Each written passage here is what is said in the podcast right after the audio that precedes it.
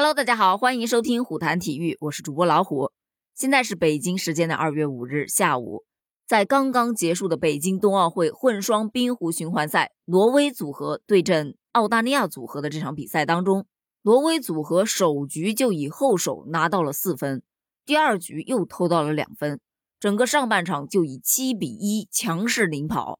下半场的比赛，挪威组合依然是状态良好。虽然在第五局的时候丢掉了三分，但是第六局又是后手抢到了三分，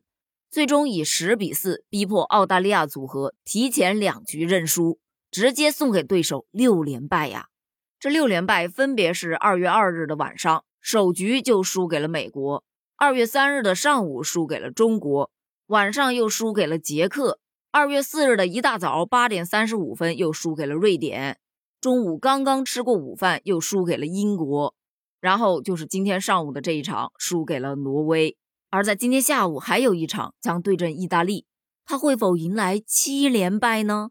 如果真的是这样，那未尝一胜的感觉也太惨了吧！这件事儿你怎么看？评论区见哦，拜拜。